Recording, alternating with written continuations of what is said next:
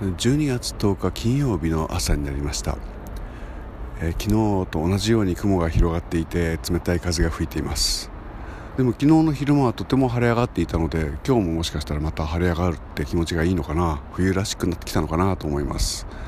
えー、この寒さにも慣れてきたと口では言いますけれどもなかなかやっぱり風を浴びてると冷たいです。え最近ここ1ヶ月ぐらいかなとても気になっていたことがあるんですけれども、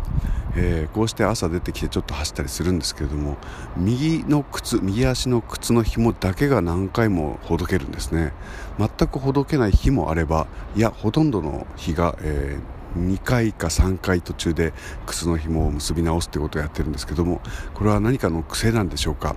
えー、一体この答えをどのように見つけたらいいかがわからない金曜日の朝でございます。